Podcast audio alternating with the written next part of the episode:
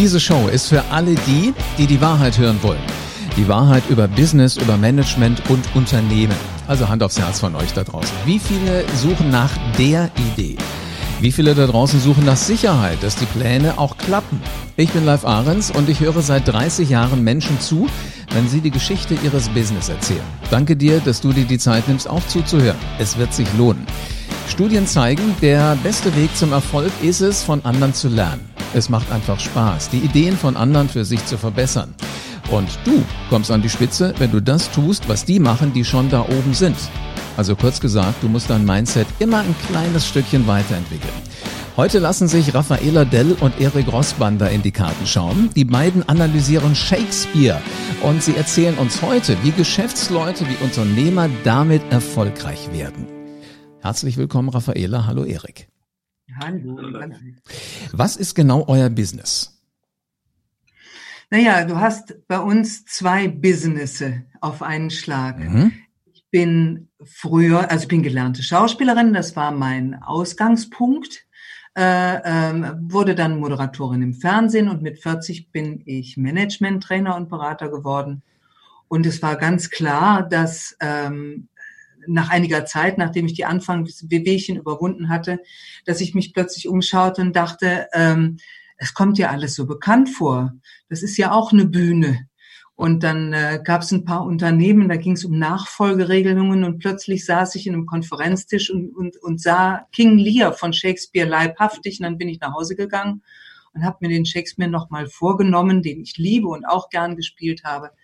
Und habe die Stücke sozusagen als Fallstudien genommen, um Situationen, die mir tagtäglich in der Beratung begegnen, einfach mal daraufhin zu überprüfen. Gibt es so archetypische Dinge, die immer wieder passieren und es gibt. Also du, im Grunde genommen, da saß natürlich nicht King Lear äh, wirklich da, der ist ja nun nicht mehr ganz, äh, also du weißt, was ich meine, aber es saß so ein Typ da, der auf dich die Wirkung gemacht hat, als wäre es.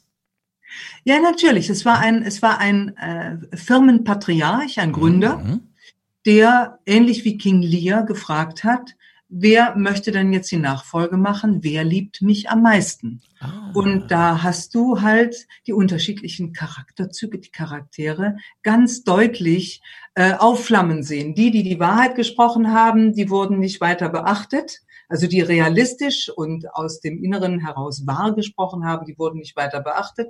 Und die, die schön getan haben und ihm Honig um den Bart geschmiert haben, die wurden dann äh, äh, als Nachfolger auf, ausgewählt mit schlechtem Ergebnis, kann ich sagen. Er hat meine Beratung auch nichts ändern können. jetzt bin ich mal gespannt. Erik, man hört dich jetzt gerade schon lachen und grinsen. Welche Rolle spielt denn Shakespeare ähm, in, in deinem Leben? Äh, ich, ich denke eine zentrale, weil ich habe 84 mein Studium, Schauspielstudium beendet in Leipzig damals noch, bin 1990 äh, nach Bremen gewechselt, hatte vorher nie äh, in einer Inszenierung bis auf die Schauspielschule zwei Szenenstudien, aber nie mit Shakespeare zu tun. Und auf einmal war ich wie vom Schlag gerührt. Und ja, fühlte mich äh, dankbar, dass ich das erleben kann, nämlich in diesen Kosmos eintauchen und an diesen Erfahrungen und an dieser Forschung bei der Shakespeare Company äh, teilzuhaben. Und die Kombi aus meinem, meiner Biografie, meinem Studium und dann eben diesem neuen Theatererlebnis war für mich wirklich, das war meine künstlerische Heimat und da bin ich ganz dankbar. Und was, äh, was Raffaella schon sagte, äh, der gute Shakespeare hat so an unendlich vielen Themen profundes Interesse gehabt und das auch niedergeschrieben in die Situation, in die Stücke, ähm, mit Figuren versehen. Aber was ihn wahnsinnig interessiert haben muss, ist das Phänomen Macht mhm. in allen Schattierungen. Und da kommt natürlich Lear, das Paradebeispiel. Ja, und da kommt natürlich die ganzen Königsdramen und, und, und die ganzen Macht- und Manipulationsformen. Und da sind wir mittendrin bei dem, was wir eben, ich äh, coache auch, und zwar speziell Self-Performance in Karriereprozessen ist mein Fachgebiet, äh, was uns da bei dieser Arbeit immer wieder begegnet, dass eben Leute äh, Macht ausüben oder Macht missbrauchen oder erleiden, Missbrauch erleiden und so weiter und so weiter. Und das ist exemplarisch bei Shakespeare niedergeschrieben. Ich, ich finde das faszinierend. Also jetzt äh, kommen wir zusammen. Also ähm, ähm, Raffaela hat mit King Lear oder einem Archetypen schon zusammengesessen. Du sagst mhm. eher aus der anderen Perspektive, nämlich aus dieser Machtperspektive heraus, kann man eigentlich was machen. Ähm, Finde ich eine geniale Mischung. Allerdings ist es wahrscheinlich heute für Unternehmer, für ähm, Manager auch erstmal erklärungsbedürftig. Was denken die denn in dem Moment, wo sie hören, dass sie jetzt was von, von Shakespeare lernen sollen? Was denken die über euer Businessmodell? Naja, Shakespeare Goes Business erweckt Interesse, aber zuerst mal Widerstand. Und zwar aus, aus, dem, aus dem Grund, den Erik und ich vermuten, dass man den meisten Leuten Shakespeare in der Schule sehr, sehr vermiest hat. Während das im amerikanischen englischen Sprachraum alltäglich ist, ja, sie sind umgeben von Shakespeare, ähm, sind hier die Führungskräfte eher ängstlich, wenn sie, wenn sie einen Vortrag buchen oder ein Training mit uns buchen, dass sie etwas nicht wissen könnten. Das habe ich in der Schule schon nicht gelesen. Da blamiere ich mich, das will ich nicht. Wie schade, Und weil es ist ja nur ein, es ist ja nur ein Vehikel. Es soll ja ein Interesse wecken. Ja, aber du kannst es ihnen tausendmal sagen. Also irgendwie, ähm, es, eigentlich müssten wir in den Schulen schon beginnen, die Leute, die Herzen und Ohren der, der, der, der jungen Leute für Shakespeare aufzumachen weil das ist so ein Schatzkästlein, das ist unglaublich. Mhm. Sehr, sehr spannend. Denk, gehen wir doch einfach mal an das Ende von so einer Zusammenarbeit zwischen euch und einem Manager, einem Unternehmer. Was sagen die denn dann? Was, kriechen die auf den Knien vor euch und sagen, Dankeschön, dass Sie mir so eine Welt aufgezeigt haben? Oder wie ist da dann so das Feedback am Ende? Äh, es könnte zweierlei sein. Einerseits eine vielleicht Beruhigung, eine ein Durchatmen, sagen, Gott, ich bin nicht allein mit meinem Problem. Äh, das andere und das andere könnte auch ein Schockmoment sein, zu sagen, woher weiß der das alles? Wo, wieso kann der mich lesen? Ja, ja genau, genau. Das, das, hast du für uns geschrieben, heißt es ja. Das, das, das ist genau, doch nicht schlecht. Das, genau. das habt ihr jetzt dazu geschrieben. Das steht doch da nicht drin, oder? Das ist doch mh, hm, so. Äh, ich hatte Raphael auch erzählt, es gibt diesen wunderbaren Satz, wir wissen vielleicht mehr über die Welt als Shakespeare, aber wir wissen nicht mehr über den Menschen als Shakespeare. Ja. Mhm. Und äh, es gibt einen anderen großen äh, Schreiberling, der sagte, solange äh, Shakespeare unsere Stücke schreibt, äh, haben wir uns eigentlich noch nicht emanzipiert. Und ähm, dieser Shakespeare, weil er eben so interessiert ist an diesem Phänomen Macht und allen anderen Phänomenen, ähm, äh, liest uns besser, als wir ihn lesen, weil wir eigentlich immer durch, ja, durch so ein kleines, selbstgewähltes Gefängnis unserer, ja, unseres Charakters, unserer Wesensart, ob selbst gewählt oder determiniert, ist egal, äh, die Welt betrachten. Und Shakespeare ist da universeller und der kennt alle. Und das kann eben dazu führen, dass man sagt, shocking, woher weiß der Junge das? Oder eben sagen, oh, dankbar, danke, ich kann nicht, ich bin kein Einzelfall, ich bin nicht äh, ähm, wie sagt man, äh, kein, kein, kein Phänomen, ein krankhaftes Phänomen. es gab schon mal einen, der so getickt hat. Wie logisch, es gab schon mal einen und mhm. ich bin, was die Sache erstmal nicht besser macht, aber der erste Schritt, auf vielleicht auf, um sich auf den Weg zu begeben, es gibt eben Beispiele und man kann das nachlesen. Das klingt extrem und wenn spannend. wir, wenn wir aus den Trainings kommen, also auf den, aus den Vorträgen, also es ist ja so, dass wir Shakespeare nicht vor, wir setzen kein Grundwissen voraus, mhm. sondern wir gehen, wir nehmen uns einen Plot, wir gehen in eine Firma, wir hören uns ein Problem an, wir vermuten, stellen eine Hypothese auf und vermuten, das könnte so eine ähnliche Grundkonstellation sein wie King Lear, Macbeth, Richard III. Also das gibt ja genug Auswahl.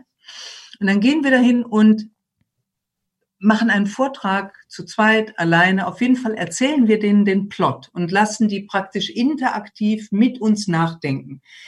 Führen die, wie zum Beispiel bei Heinrich V., ein, ein, ein einzigartiger Held und gerne genommen als Einstiegsdroge, ja, ja, ja, weil der alles richtig macht, aber auch immer in Gefahr ist, alles falsch zu machen. An, an dessen Abenteuern entlang erzähle, erzählen wir die Geschichte und äh, lassen die Leute einfach mit nachdenken, was wäre jetzt zu tun? Wenn du an, ihr, an seiner Stelle wärst, was wäre jetzt zu tun? Und es ist nachher so, dass Menschen, die wirklich in ihrem Leben noch keinen Shakespeare gelesen haben, zu mir kommen und sagen, du glaubst, du kann ich den lesen?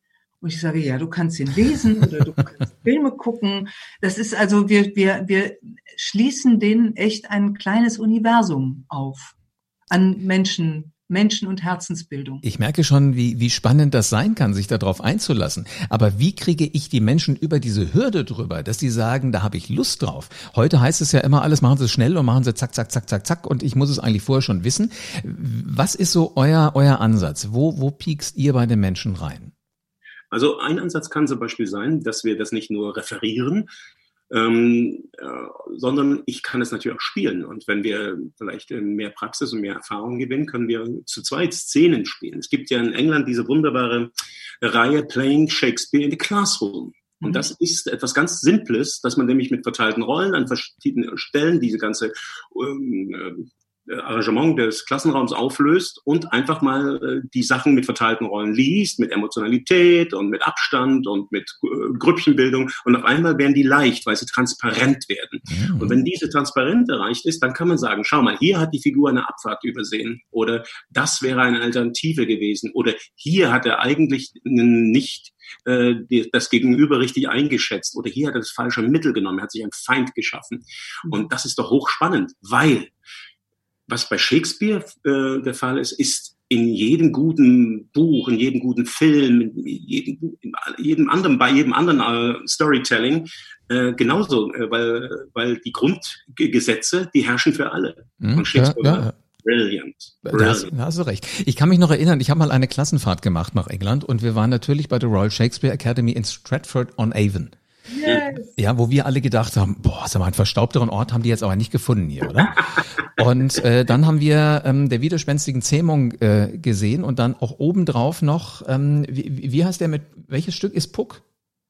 Sommernachtstraum. So, das haben wir dann auch noch gesehen und äh, das sollten wir dann miteinander vergleichen. Als wir hingefahren sind, haben wir gedacht, oh, hoffentlich vergisst der Lehrer das irgendwie, weil das macht ja keinen Spaß. Als wir zurückgefahren sind, wir haben uns nahezu im Bus gestritten, wer das jetzt machen darf. Ja. Ach, wie schön. Ja, und das, das ist, glaube ich, so dieser Reiz, ne, den, den man daran hat, wenn ihr die Leute aus einer komplett anderen Welt, die hat ja jetzt mit Business mal so gerade gar nichts zu tun, ähm, auf den ersten Blick. Wenn ich mhm. die da mit reinhole und wenn ihr dann solche Dinge sogar spielt, spielen die Leute denn dann auch mit? Aus den Unternehmen? Ja, dem bleibt gar nichts anderes übrig. Also das Einzige, was du nicht erwähnen darfst, ist das Wort Rollenspiel. Ja, das, das stimmt. mögen sie nicht, da sind sie alle äh, schlecht. Ja, genau, so wie die Katze, so. Wow. Ähm, aber dieses, es gibt zum Beispiel im Theater, gibt es ja eine Form, die Leseprobe. Ja. Da setzen wir Kollegen vor einem, bevor wir die Proben beginnen, uns zusammen und wir lesen das Stück mit verteilten Rollen. Da musst du ja noch gar nicht spielen, sondern da kannst du einfach mal den Text schmecken, du kannst über eine Szene diskutieren, du kannst ähm, eine Figur erforschen und explorieren.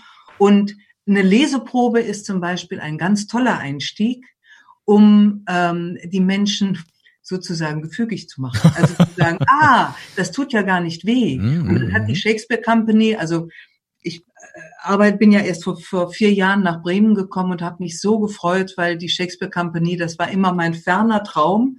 Und dass ich dann Erik Rossbander, wirklich den versiertesten Shakespeare-Darsteller in der Bundesrepublik, dass sich der freiwillig bei mir gemeldet hat, um mit mir dieses Projekt in Angriff zu nehmen, Shakespeare Goes Business, da bin ich ja hier fast äh, umgefallen vor Freude. Das muss ich jetzt auch mal sagen. Da kannst ja? du sehen. Also, also ich habe das komplette Wissen von Shakespeare und wir haben die Businesswelt und zusammen erobern wir jetzt Ne? Du weißt, was ich meine. Ja, ähm, das auf jeden Universum. Fall, die Lebensgruppe ist ein Einstieg, mhm. um die Leute zu interessieren, zu sagen, niederschwellig, guck mal, das tut jetzt gar nicht weh. Und außerdem ist ja der Konferenztisch, an dem wir gerade sitzen, das ist eure Bühne. Das heißt, das ist mhm. euer Bühnenbild. Das ist schon alles da. Mhm. Und je nachdem, was für ein Stück du nimmst, jetzt die ganzen Königsdramen, die haben ja auch so Konferenz äh, Szenen. Ja, die spielen dann immer im, da sitzt immer der König auf dem Thron und da ist der ganze Hofstaat drumherum und da hast du den Sales Manager und den Einkauf und mhm. den und den. Und das ist dann äh, perfekt. Also die Bühne ist der Konferenzraum. Ich finde es ein wunderbares Vehikel, Dinge zu erklären, die in Unternehmen eventuell auch zur Reibung führen oder wo Macht auch missbraucht werden kann, ohne es beim Namen zu nennen. Also ohne jetzt wirklich zu sagen, Sie und Sie machen ja ungünstige Dinge, sondern man sagt einfach, packen wir es doch mal in einen anderen Kontext. Aber Erik, jetzt interessiert mich, also du bist dann irgendwann auf Raffaela Dell gestoßen. Was hast du dir davon versprochen, wenn du sie mal anrufst, ihr schreibst oder wie, wie ist denn der Kontakt überhaupt zustande gekommen? Also Raffaela hat sich an äh, eine Mitarbeiterin, die im Management beschäftigt ist, an der Company gewandt und äh, hat einfach gebeten, dass sie die Idee einfach mal in die unsere Sitzung trägt und ganz ergebnisoffen und ich bin sofort happy gewesen, das gehört, äh, das zu hören. Und ja, das war ich, für mich wie selbstverständlich, dass ich mich da melde, weil ich schon mit einem Kollegen in den 90ern äh, zwei, drei Gele Gelegenheiten hatten, äh, in Firmen äh, Shakespeare-Szenen vorzustellen und die eben auseinanderzunehmen ähm, in Sachen äh, Coaching, aber das ist eben wieder eingeschlafen. Und da dachte ich, weil ich generell ein neugieriger Mensch bin und äh, Neues gern, gern ausprobiere, da war ich so happy und dankbar, dass Raffaele das thematisiert hat und da war es eine Selbstverständlichkeit, dass ich mich da melde. So, das heißt, wir haben, wir haben den Schauspieler, wir haben die Management-Trainerin und ihr beide zusammen habt gesagt, wir machen ein Programm draus. Ist das denn immer das Gleiche? Also habt ihr dann wirklich jetzt etwas, was ihr aus dem Regal zieht? Oder hängt das dann auch wirklich vom Unternehmen, von den Unternehmern, von den Managern, hängt das von denen, die lernen wollen von euch ab? Also ich denke, da nur, kann ich nur, was Raffaella sagte, wiederholen. Wir haben vielleicht ähm, einen Auftrag, ein, ein Interesse ja. und dann wird uns vielleicht in einem gemeinsamen Gespräch vor Ort oder auch äh, online gesagt, also wir sind an diesem, an diesem Punkt der Unternehmensentwicklung oder wir wollen einen nächsten Schritt machen, Change und, und was nicht alles.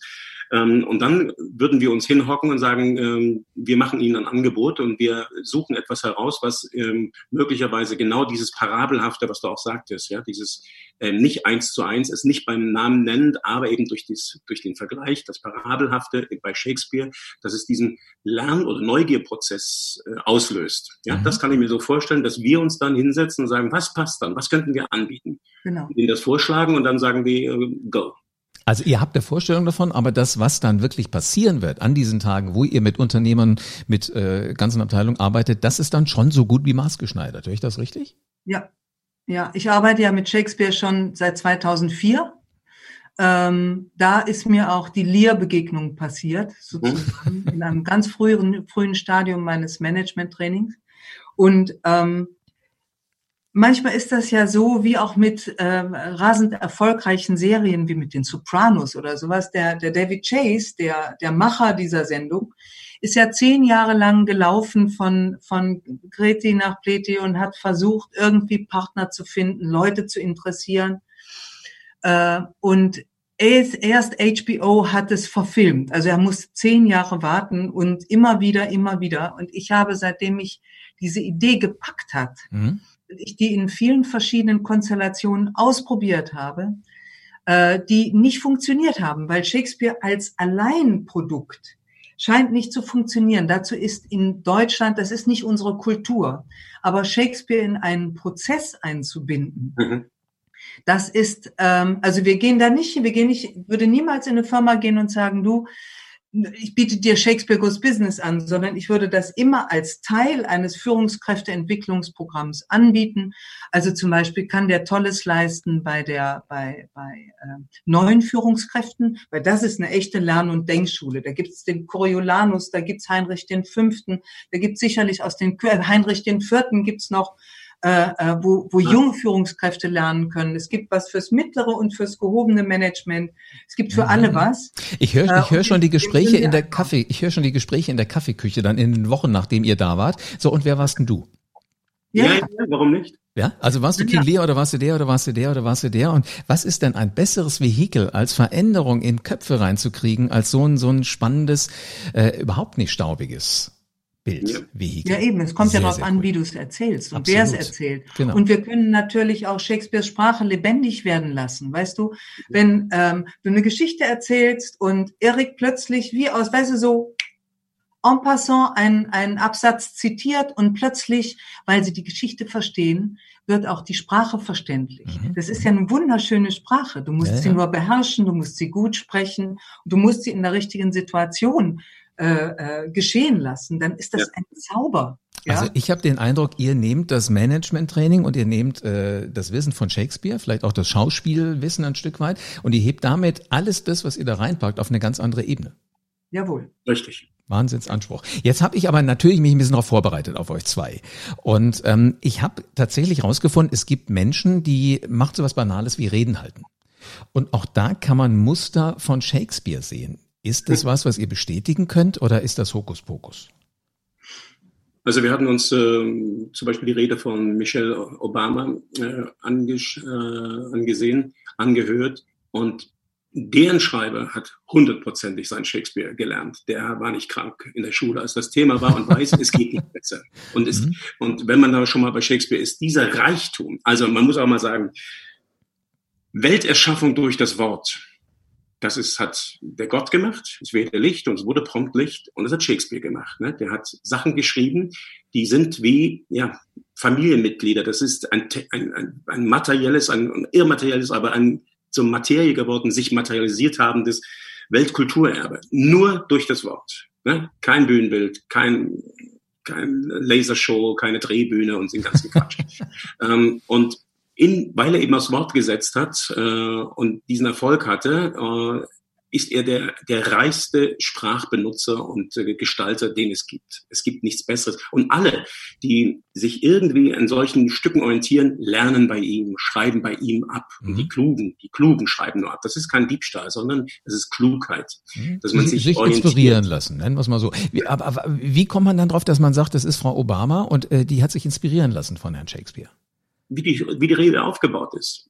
Äh, wie klug, wie sie eben äh, meinetwegen den, den, den, den direkte, die direkte Attacke gegenüber Trump vermeidet und die Leute, den Leuten Sachen, die, die sie wirklich wissen, die ihnen vielleicht in dem Moment nicht einfallen oder in der Komprimierung äh, plötzlich einen solchen Inhalt oder einen solchen, äh, ja, Punkt auf No Return oder Punkt auf, äh, auf Hilfe, auf Aktionen, auf Abenteuer äh, auslösen, mhm. so dass ich wirklich etwas äh, erreichen kann, so für eine gute Sache. Mhm. Äh, Raffaela, was ist deine, deine Ansicht ähm, darauf?